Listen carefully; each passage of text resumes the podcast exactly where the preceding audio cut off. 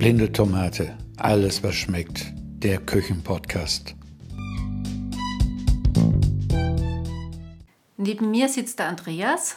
Und neben mir, da sitzt die Claudia. Es geht heute um die Bulgurelle. Ja, das hört sich erstmal ja, nicht, nichtssagend an, aber die Bulgurelle, das ist ein Leibchen oder beziehungsweise es ist eine Frikadelle, aber aus Bulgur, nicht aus Fleisch. Weil ab und zu mache ich eben auch mal Frikadellen äh, vegetarisch, weil immer Fleisch essen ist auch langweilig. Es ist eine Wortschöpfung von dir, muss man sagen. Ja, gut. Aber mir fällt halt immer dummes Zeug ein. Nein, ich finde auch, ja, Bratling, das passt einfach nicht mehr. Also, ähm, ich habe mir erst gedacht, ja, Bulgur Bratling, aber Bratling, das, das klingt so wie aus den 80er Jesuslatschen und Kartoffelsack, so wie damals die alternative Szene angefangen hat. Und ja, das ist ja bei Weitem nicht mehr so. Ja, wie wird es jetzt gemacht? Einfach, äh, ja, man nimmt halt Bulgur und Bulgur ist eigentlich ein, ein, ein Getreide, was aus Hartweizen besteht. Und ja, das nimmt man einfach als Hackfleischersatz. Und Bulgur mischt man dann eben im, im Verhältnis 1 zu 2, also zwei Teile Wasser, ein Teil Bulgur.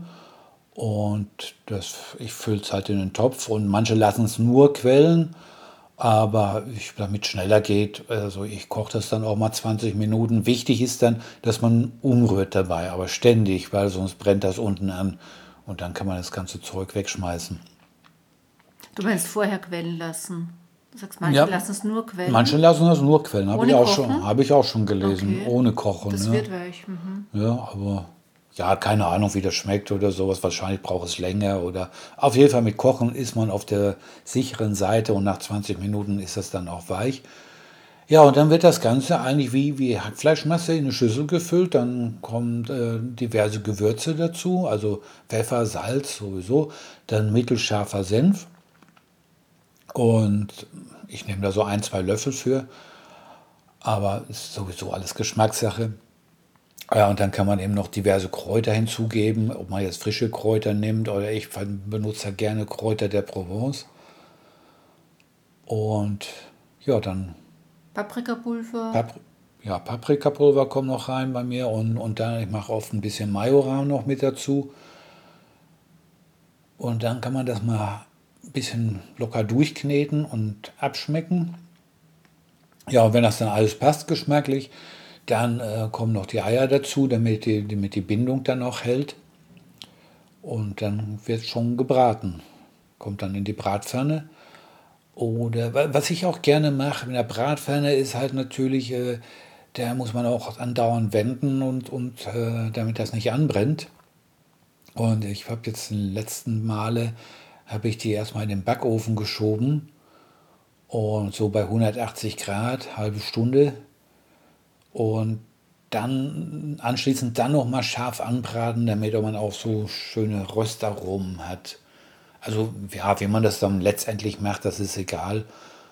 Äh, man kann sie auch anbraten und dann auf, auf den schmoren lassen, Deckel auf die Bratpfanne. Also da muss man ein bisschen herumexperimentieren, was einem am, am äh, besten liegt oder was einem am besten gefällt. Ja, Senf, wie gesagt, mittelscharfer Senf. Und da muss ich jetzt mal wieder kurz Werbung für meinen Shop machen. Also in meinem Shop, da gibt es den mittelscharfen Müller von der äh, von, von Riffelmanns. Das ist eine kleine Senfmanufaktur im Sauerland. Und da kommen da ganz mit wenigen Zutaten aus. Da kommt auch da kommt da nichts nichts rein, also kein Zuckerzusatz oder so. Einfach nur die Grundstoffe für Senf. Ja, das ist eben Senf, Essig, Wasser, Salz und daraus wird der mittelscharfe Müller gemacht. Also der ja, schmeckt sehr gut und das ist eine sehr kleine Senfmanufaktur. Ja, man kann natürlich auch jeden anderen Senf verwenden, eh klar. Ja, essen kann man das ja mit allem Möglichen. Ja, ob jetzt mit Rotkohl und, und, und Kartoffeln oder äh, kann man auch gerne mal als Hamburger machen. Ja, da Mit Salat. Hat man viele Möglichkeiten. Ja. Ja, das war es eigentlich schon. Das Rezept gibt es dann wie immer in den Shownotes und den Link zu den Senf. Bis zum nächsten Mal. Tschüss. Tschüss. ich bin Andreas Gördes.